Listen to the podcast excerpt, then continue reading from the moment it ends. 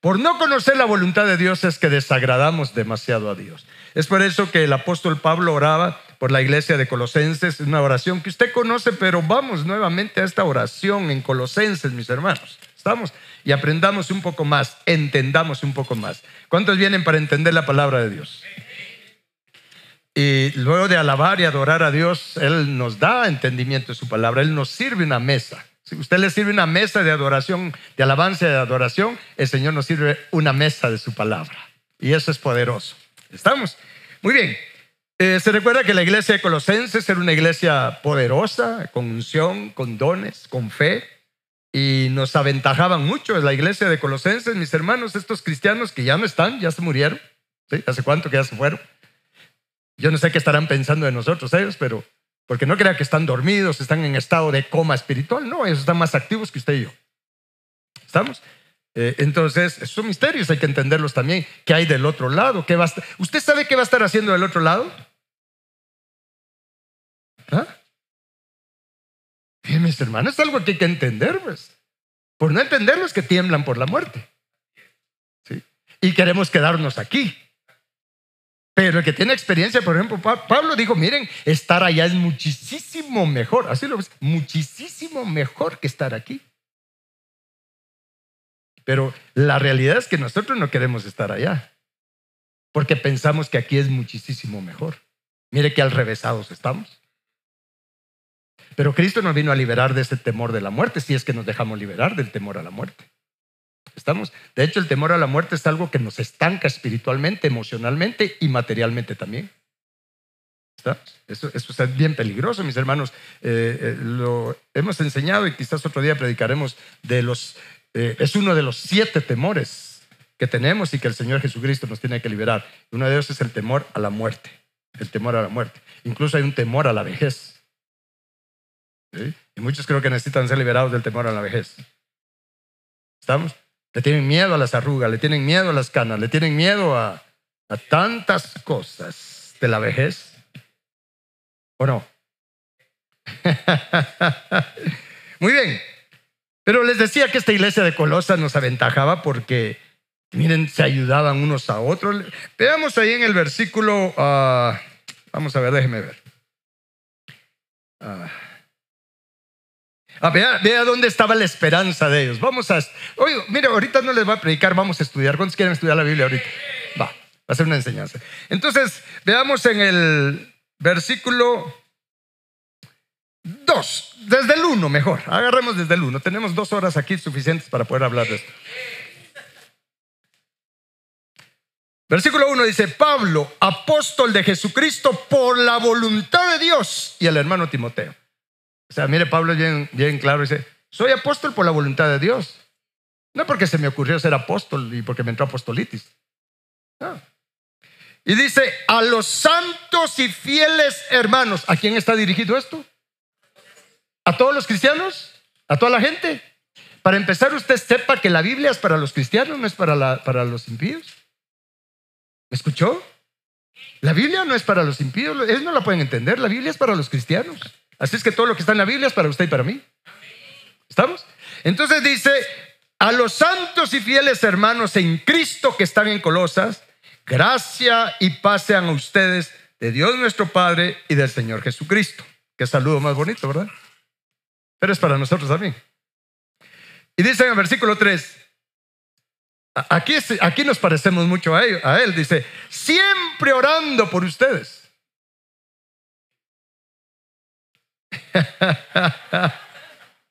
¿Nos parecemos a ellos o no? Miren, no está orando por él, está, está hablando de los cristianos de la iglesia de Colosense. Dice, siempre. ¿Cuántos creen que esto es palabra de Dios? Inspirado por el Espíritu Santo, o sea, es verdad.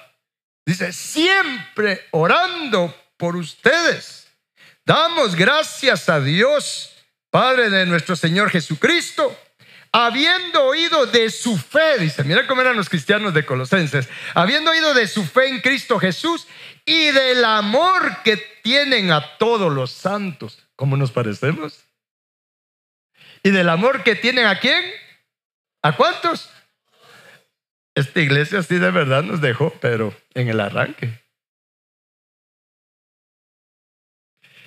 Y luego el versículo 4 dice, habiendo oído de su fe en Cristo Jesús. ¿Qué fe tendrían estos cristianos de Colosenses? Que Pablo, inspirado por el Espíritu Santo, dice, mire, habiendo oído de su fe en Cristo Jesús y del amor que tienen a todos los santos, a causa, o sea, eso era un efecto de qué cosa dice, a causa, lea lo que en voz alta conmigo, a causa de la esperanza que les está guardada en los cielos, de la cual ya han oído por la palabra verdadera del, del qué.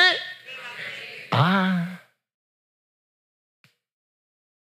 Vea qué tremendo esto. Mire, era una iglesia que tenían fe, era una iglesia que, mire, eh, ayudaban a los santos, tenían amor por los santos, pero todo eso era un efecto, esa actitud de los cristianos de, de, de Colosa, esa actitud era un efecto, escuche bien, de la esperanza, diga conmigo otra vez, de la esperanza, de la esperanza que les estaba guardada, ¿dónde? O sea, no era cosa terrenal. Qué diferente, miren mis hermanos los enfoques. La esperanza que les está guardada en los cielos, de la cual ya han oído por la palabra verdadera de qué cosa. O sea, ese era el evangelio que se les predicaba. De la esperanza, de la esperanza. Diga conmigo, la esperanza otra vez, es que eso es crucial, de la esperanza. Miren, nada que ver con la predicación del evangelio de este tiempo. Nada que ver.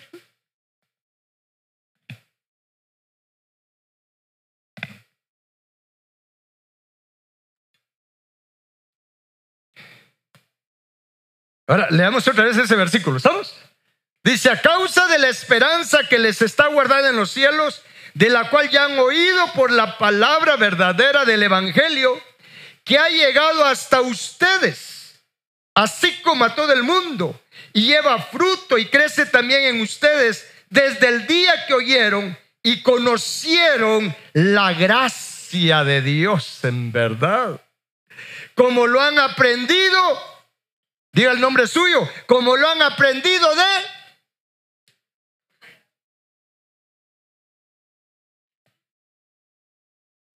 Miren ustedes, eh, eh, este, eh, ¿han aprendido de quién? De Epafras. A nadie le pusieron Epafras, ¿verdad? Miren mis hermanos, este Epafras era un Tremendo. Bueno, leamos lo que dice aquí. Han aprendido de Epafras. Mire, ese Epafras fue el instrumento para que ellos conocieran la gracia de Dios y la esperanza, mis hermanos, y que activó el amor de ellos, la fe de ellos y el ayudarse a unos otros y estar amando a los santos por la esperanza que les está guardada por conocer la gracia de Dios en Cristo y todo porque Epafras les fue a predicar el evangelio del reino de Dios. Por eso los que están trabajando de maestros, mis hermanos, por favor, tomemos conciencia del trabajo que estamos haciendo. Mire, ¿y, qué dice de Pafras? Creo que dice algo aquí de él. ¿Dónde estoy? En el 7, como habéis aprendido de Pafras, Epafras, nuestro consiervo amado, que es un fiel ministro de Cristo para ustedes. ¡Hala, qué tremendo, mis hermanos! Es palabra de Dios. Y miren la palabra de Dios, la que dice de Epafras. Epafras ya está allá arriba. Allá, allá, porque para usted está en la tierra redonda, por todos lados es para arriba. Depende de donde esté usted. Pero Epafras ya está allá. Y aquí quedó escrito que él fue un fiel ministro de Jesucristo. Porque este no les vino a hablar tonteras. Este no vino a manipular las emociones de los cristianos. Este no vino a ver qué les sacaba a los cristianos, mis hermanos. Este les vino a predicar de la gracia de Dios y de la esperanza que nosotros tenemos en Cristo Jesús. Que hay que entender cuál es esa esperanza. ¿Este sentido esto?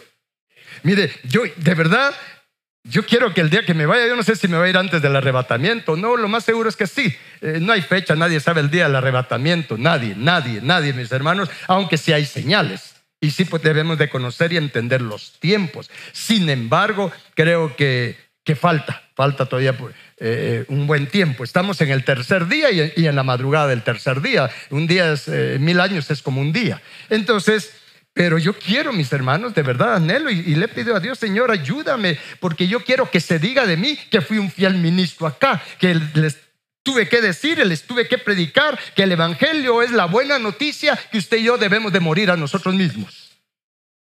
Y si lo hacemos, seremos fieles ministros. No de venirle a ofrecer esperanzas terrenales o vanas esperanzas, sino la esperanza por la cual Cristo vino a dar su vida para darnos esa esperanza, mis hermanos. ¿Y cuál es esa esperanza al final de cuentas? Que usted y yo obtengamos como herencia el nombre, coherederos con Cristo de ese nombre que es sobre todo nombre, coherederos con Cristo de la gloria, de la naturaleza, del carácter de Dios, coherederos con Cristo del reino de Dios.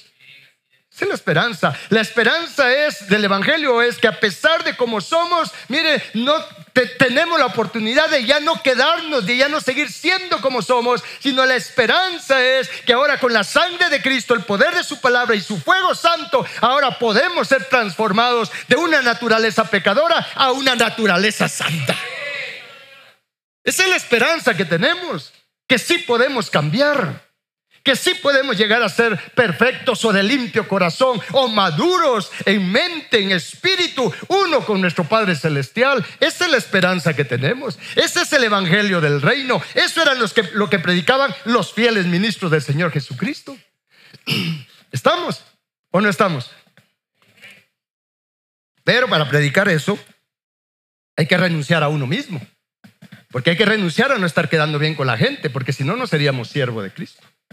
Usted sabe que si uno busca agradar a la gente y de ver cómo la gente se siente contenta y todo, uno deja de ser siervo de Cristo. ¿Lo sabe? ¿Cuánto lo sabe? Bueno, si no lo sabe, deje un dedito aquí en Colosenses, deje un dedito en Colosenses, ¿sí? Y acompáñeme, ¿a dónde? Ah, a Gálatas, a Gálatas, capítulo 1. Vea lo que dice el apóstol Pablo en el versículo eh, 10. Y miren mis hermanos, de verdad hay una, hay una sentencia muy fuerte si uno predica un evangelio diferente. Por favor, agárrese bien del pelo. Bueno, los que tienen pelo, agárrese bien del pelo. Mire, el segundo servicio me siento con más libertad porque como no está en directo, yo sé que pueden editar el video después. Pero mire, de verdad, mis hermanos, hay una sentencia bien fuerte a los que, mire, yo no quiero estar en los zapatos de los que solo enfocan a la gente a las cosas terrenales y no a lo eterno. Fíjese que aquí dice el, apóstol Pablo en el versículo, capítulo 1, versículo, ah, vamos a leer del 7. Ah, el 6 dice, que esto fue algo de lo que enseñé el miércoles, de los encantamientos, de la hechicería que se mueve en la iglesia, mis hermanos. La manipulación. ¿Sabe usted que la manipulación es hechicería? ¿verdad? Y se practica en la iglesia, en los matrimonios, en los hogares, todo tipo, toda manipulación es hechicería, mis hermanos. Sépanlo. Y es pecado. Y dice Pablo acá en el versículo 6, estoy maravillado, dice, de que tan pronto se hayan alejado del que los llamó por la gracia de Cristo para seguir un evangelio que dice diferente, o sea, unas noticias diferentes. No que haya otro, dice, sino que hay algunos que los perturban y quieren pervertir el evangelio de Cristo. Eso lo estamos viviendo en este tiempo, mis hermanos. ¿Sí? Y dice, mas si aún nosotros o un ángel del cielo les anuncia otro evangelio diferente del que les hemos anunciado, sea que dice, ¿sabe qué significa anatema? Sea maldito. Miren mis hermanos, qué peligroso es esto. Yo no quiero estar en los zapatos de algunos que conozco. No quiero estar en esos zapatos. No quiero estar en esos zapatos. Porque aquí hay una sentencia de maldición. ¿Estamos? Porque hay que entender qué es el Evangelio. Miren, mis hermanos, a veces queremos ah, saber cosas del tercer cielo y esto y lo otro y no entendemos ni siquiera lo que es el Evangelio. Eh, tenemos que, que aterrizar, mis hermanos. Entonces, dice acá, se anatema. Y el versículo 9, como antes hemos dicho, también ahora lo repito. Y lo repito, ¿verdad? si alguno les predica diferente evangelio del que han recibido, sea que dice. Y entonces dice, pues busco ahora el favor de los hombres o el de Dios. Y lee en voz alta lo que sigue. O trato de agradar a los hombres, Pues si todavía agradar a los hombres, ¿qué dice? ¿Cuántos quieren ser siervos de Cristo? Usted tiene que dejar de buscar agradar a los hombres. Esas son buenas noticias. Porque buscar agradar a los hombres trae sufrimiento. Para de sufrir. Porque nunca se va a poder agradar a todos. Nunca. Entonces es mejor buscar agradar a Dios. Y si Dios está contento con lo que estoy diciendo y con lo que estoy haciendo, mis hermanos, estoy hecho. ¿Estamos? Hay que ser sabios. Pero para ser siervo de Cristo, hay que renunciar a estar buscando el favor de los hombres o estar buscando a ver cómo le quedan a los hombres para que me den algo. Hay que renunciar a eso y hay que buscar estar, renunciar a agradar a los hombres. Hay que buscar agradar a Dios, como Jesús lo hizo en esta tierra. Él es nuestro ejemplo. ¿Cuántos creen que Él es nuestro ejemplo? Jesús dijo, yo no vine para hacer mi voluntad, vine para hacer la voluntad del que me envió. Y Jesús fue claro al decir, ¿sí? lo que yo les digo es lo que oigo que el Padre dice. Y lo que hago es lo que el Padre me dice que haga, nada más. ¿Estamos? Y miren, de verdad quiero decirles a ustedes, y como esto está quedando grabado, en este hay que abrir los ojos porque en este tiempo, y la Biblia nos enseña que hay dos clases de maestros o pastores. Llamémoslo todos los ministerios. Hay dos clases. Los que dicen lo que Dios quiere decir y los que dicen lo que la gente quiere oír. ¿Estamos? Son dos clases. ¿sí? Los que dicen el mensaje que Dios quiere dar y los que dicen y hablan y predican lo que la gente quiere oír. Y una de las señales de los últimos tiempos es, solo se lo menciono porque no es el tema, que en los últimos tiempos se amontonarán maestros que le dirán a la gente lo que la gente quiere oír. ¿Lo sabía o no lo sabía? Es una de las señales. Le dirán, dice, se amontonarán, o sea, y vas si no están saliendo por camadas grandes, mis hermanos, diciéndole a la gente lo que la gente quiere oír. En una ocasión, fíjese que estoy hablándole todo un poco, usted agárreme la onda aquí.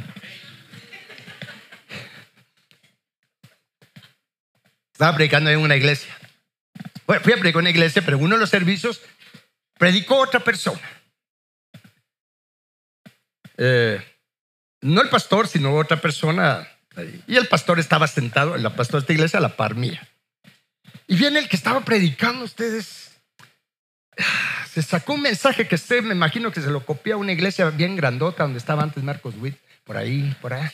Entonces, un mensaje así de, de, motivación nada más, pero tergiversó, miren mis hermanos, agarró lo de la imagen de Dios y que nosotros tenemos que ser restaurados a la imagen de Dios. Pero miren, se lo voy a resumir, dijo, miren, Dios nos hizo a su imagen.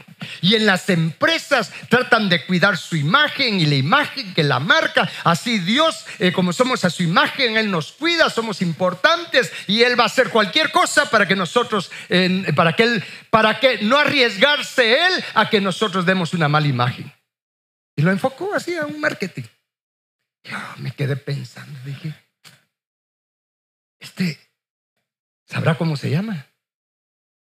Porque andaba más perdido que la llorona. Pero en plano el pastor se dio cuenta que yo estaba así desconcertado con esa prédica que de verdad. Y entonces me dice el pastor, es que mira pues, eso es lo que la gente quiere oír, me dice. Yo mejor ni lo volteé a ver. Eso honesto, mejor ni lo volteé a ver. Y me recordé, se amontonarán maestros que le van a decir a la gente lo que la gente quiere oír porque quieren agradar a la gente. ¿Y sabe cuál es el problema? Que ahí está la multitud.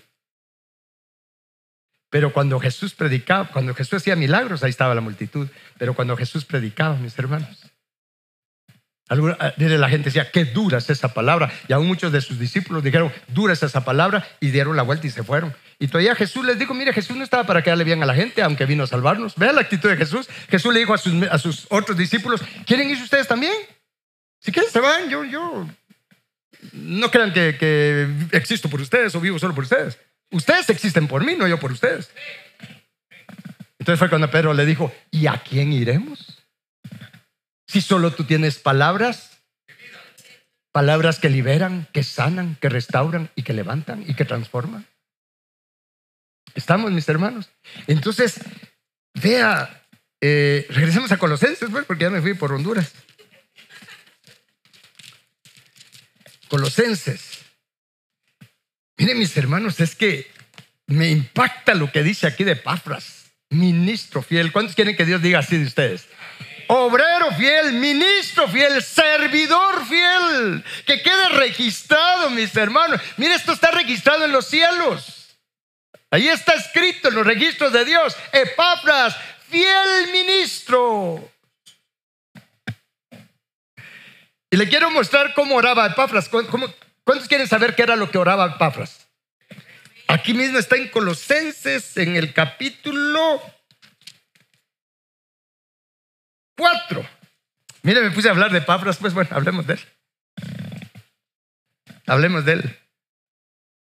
Porque usted y yo tenemos que aprender, mis hermanos, a agradar a Dios. Diga conmigo, tengo que aprender a agradar a Dios. Y, vamos a estar aquí moviéndose en Colosenses los minutos que me quedan. Pero hablando de Pafras, dice en el versículo 12 del capítulo 4 de Colosenses, dice, les saluda Pafras, les dice Pablo, el cual es uno de ustedes, siervo de Cristo. ¿Qué era? Y usted sabe cuál es la característica ahora del siervo, ¿verdad? Que no busca el favor de los hombres ni agradar a los hombres, sino a Dios. Entonces Pablo dice, Pafras, el cual es uno de ustedes, siervo de Cristo, siempre, diga conmigo, siempre, es que mira qué actitud, rogando encarecidamente por ustedes en sus oraciones, para que tengan relojes, viajes y puntos. ¿Ah, no? ¿Qué dice? Ah, para que estén firmes, perfectos y completos en todo lo que Dios quiere. ¡Qué oración la de Pabras! Este no perdía su tiempo orando por cosas terrenales. Este no perdía su tiempo, mis hermanos, orando por relojes, viajes y puntos. Este, dice que Pabras dice, mire cómo lo pone aquí Pablo, dice, siempre rogando, pero no solo rogando, sino rogando encarecidamente. ¿Entendemos lo que eso significa? Se imagina ese ruego de Pafras que estaba rogando encarecidamente, eh, poniéndole corazón, fe, sentimiento a su oración, a su ruego. Pero ¿qué pedía él? Él le pedía al Padre, mis hermanos, que los cristianos de Colosenses estuvieran firmes, perfectos. ¿Y qué dice? Y completos en cuanto en todo lo que Dios quiere. Ah, qué poderoso. Con razón era un fiel ministro. Calibre de ministro, mis hermanos. Qué calibre de ministros. Y alguien podía incluso en su ceguera decir, pero eh, él no se daba cuenta de las necesidades de la gente. Es que la necesidad más grande que tenemos, mis hermanos, es estar firmes en la voluntad de Dios para nosotros, perfectos, de limpio corazón, mis hermanos, completos en todo lo que Dios quiere. Y la Biblia nos enseña muchas cosas en las que debemos de ser perfeccionados. Empezando por la santidad, como dice en 2 Corintios 7:1, dice, límpiense de toda contaminación de espíritu y de alma, perfeccionando la santidad en el temor de Dios. Qué tremendo eso.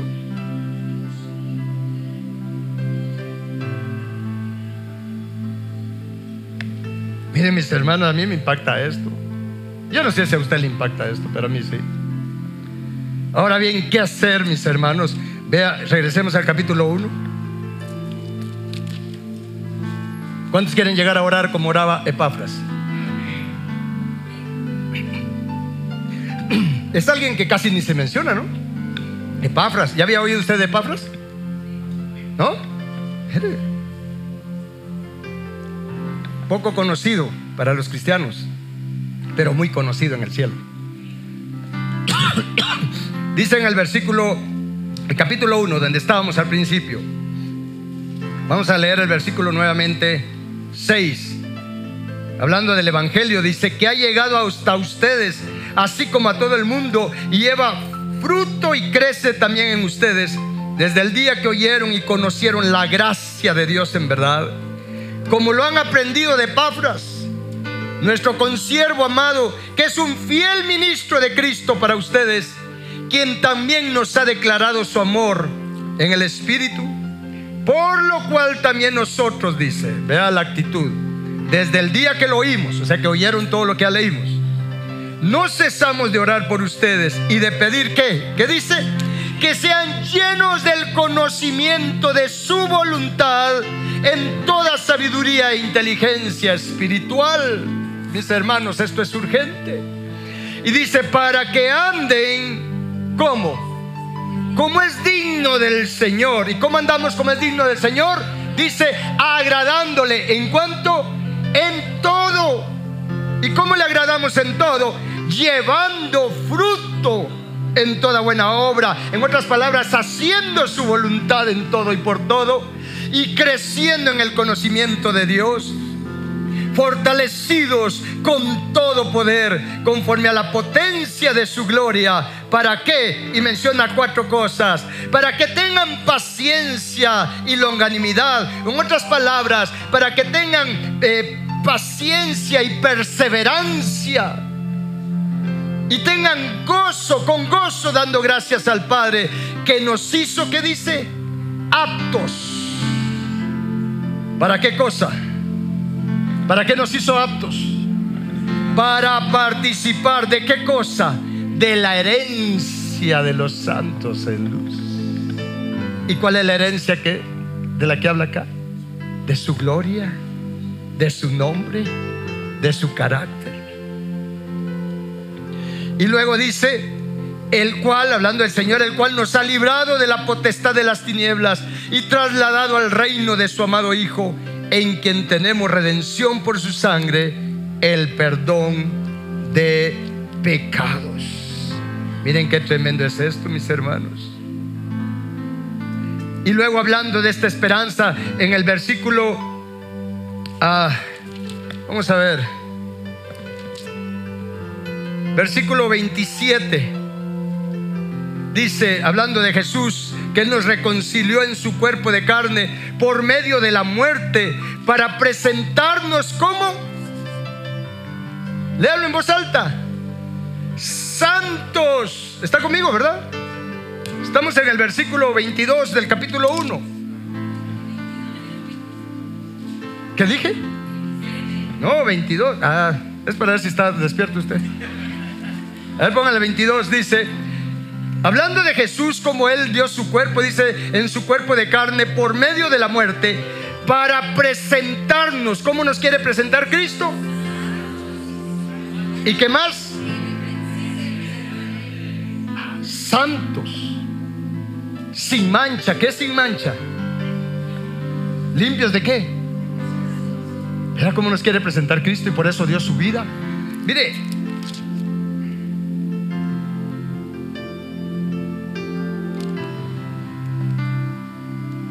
Leamos nuevamente el 21 y 22 para que tengamos el contexto. Quiero que usted pueda ver para lo que Cristo Jesús vino a dar su vida, mis hermanos. En el 21 dice, y a ustedes también que eran en otro tiempo extraños y enemigos en su mente, haciendo malas obras, ahora los ha reconciliado. ¿Cuántos han sido reconciliados con Dios? Dice, ahora los ha reconciliado en su cuerpo de carne, por medio de la muerte. O sea, para eso murió Él ¿Para qué murió Él?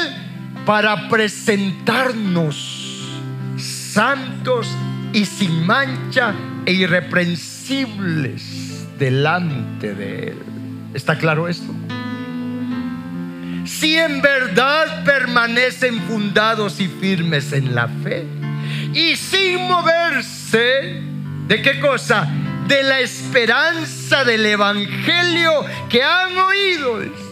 Mira qué tremendo esto. Yo no sé si usted, está captando. Del Evangelio dice que han oído, el cual se predica en toda la creación que está debajo del cielo, de la cual yo, Luis Búcaro, fui hecho ministro. Diga su nombre. A usted le da pena decir su nombre, Ya me di cuenta que le da pena. Se quedó calladito. Ya es que tiene mascarilla, no le va la boca, pero que se quedó calladito. Vean mis hermanos, quiero dejar esto en el corazón de ustedes. Cristo Jesús vino a morir. Aquí lo dice claramente. Que Él vino a dar su vida, Él vino a morir. Para presentarnos, para hacer una obra en nosotros. Para que el día que nos vayamos de esta tierra, mis hermanos, Él nos pueda presentar delante del Padre santos, sin mancha, de limpio corazón, irreprensibles. ¿Está claro?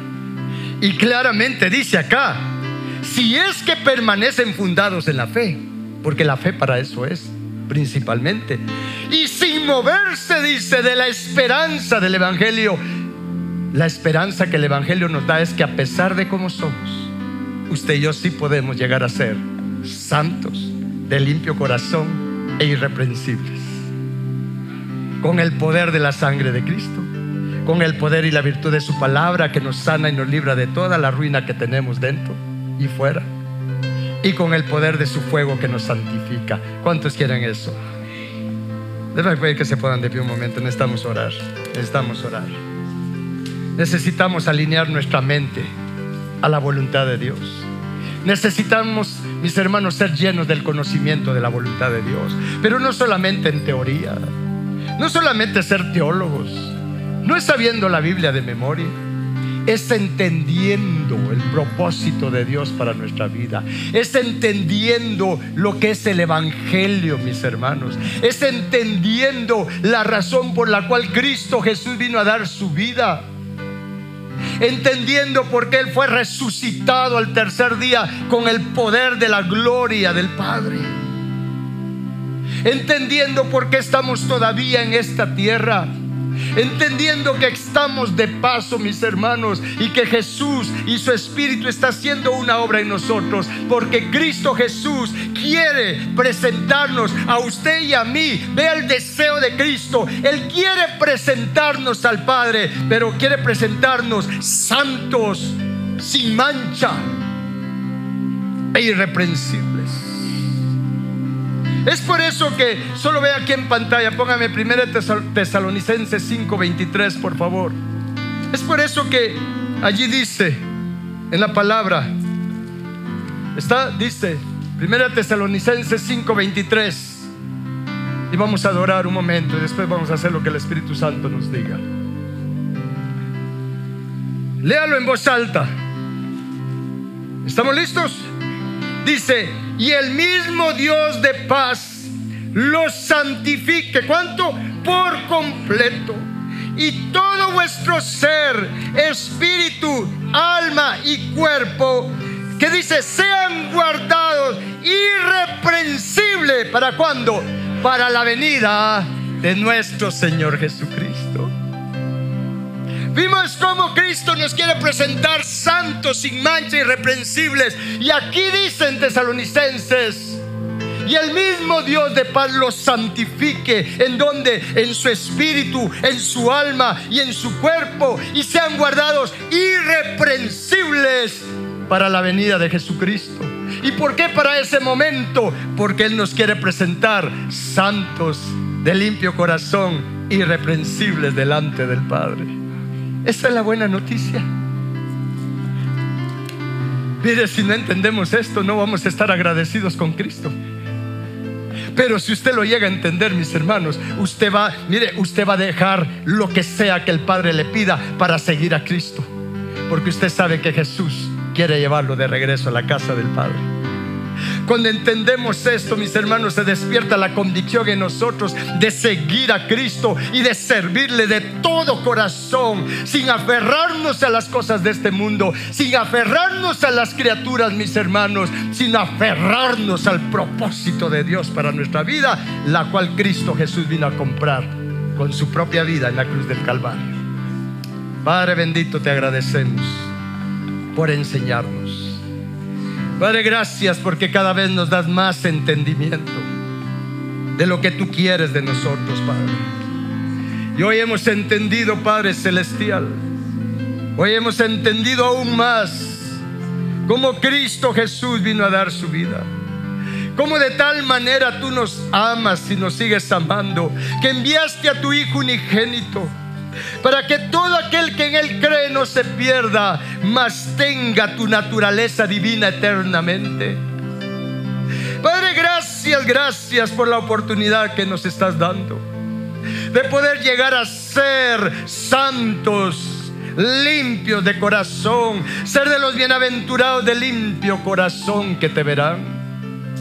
Padre, gracias por la oportunidad que nos das de poder llegar a ser irreprensibles y guardados irreprensibles para la venida de nuestro Señor Jesucristo. Padre, gracias porque no es con nuestras fuerzas, es con el poder de la sangre de Cristo, de tu palabra santa y de tu fuego santo, Padre Celestial. Padre, reconocemos nuestra necesidad, nuestra necesidad de ser santificados en nuestro espíritu, en nuestra alma, en nuestro cuerpo Reconocemos nuestra necesidad, Padre, de ser lavados con la sangre de Cristo.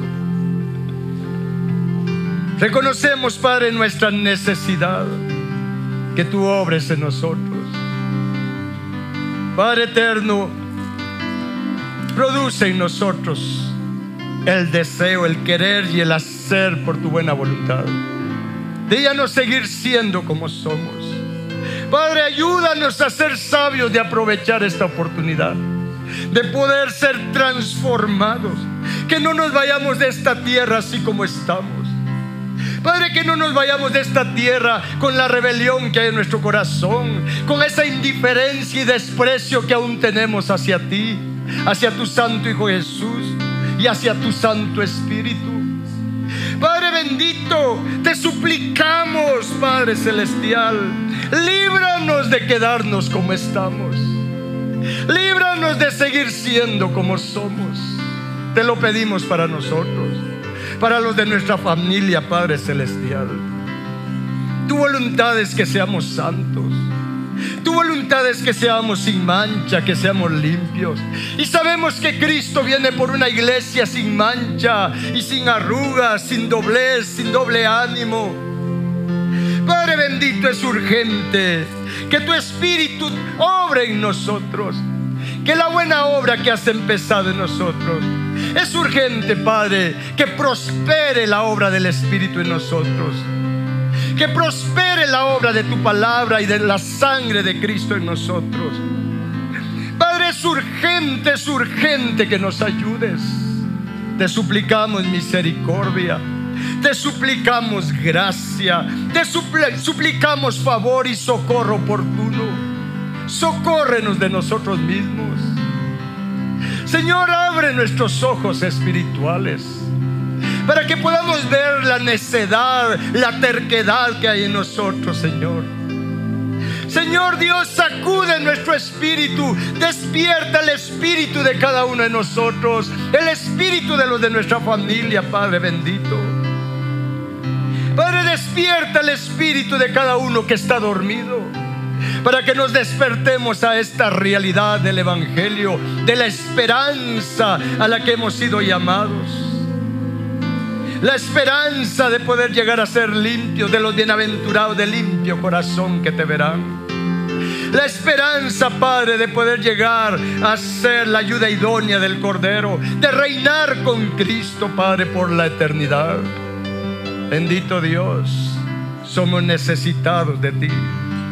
Sálvanos, sálvanos, Cristo, de toda ignorancia por favor, Padre, que seamos llenos del conocimiento de tu voluntad, con toda sabiduría, con toda inteligencia espiritual, para que vivamos, Señor, como es digno delante de ti, agradándote en todo, llevando fruto en toda buena obra y crezcamos en el conocimiento de ti.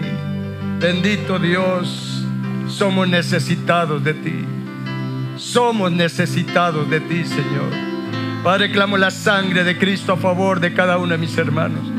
A favor del espíritu, del alma, del cuerpo, del ser de cada uno. Y en el nombre de Jesús, todos acá y los que están oyendo, sean libres de todo espíritu contrario a Cristo Jesús. sean libres de todo lo que está cegando el entendimiento en cada uno. Sean abiertos sus ojos espirituales. Sean abiertos sus sentidos espirituales, hermanos, y los sentidos espirituales de los de la casa, la familia de cada uno. Padre, te pido ángeles que liberan, ángeles que sanan, Padre, para que ministren liberación y sanidad en este momento. Espíritu Santo, somos necesitados que tú nos ministres. Somos necesitados de recibir liberación. Somos necesitados que los de nuestra casa sean libres, verdaderamente libres, y nosotros también, Señor. Bendito Dios. Padre eterno, Padre Santo, bendito Dios. Vamos a levantar nuestras manos al Señor.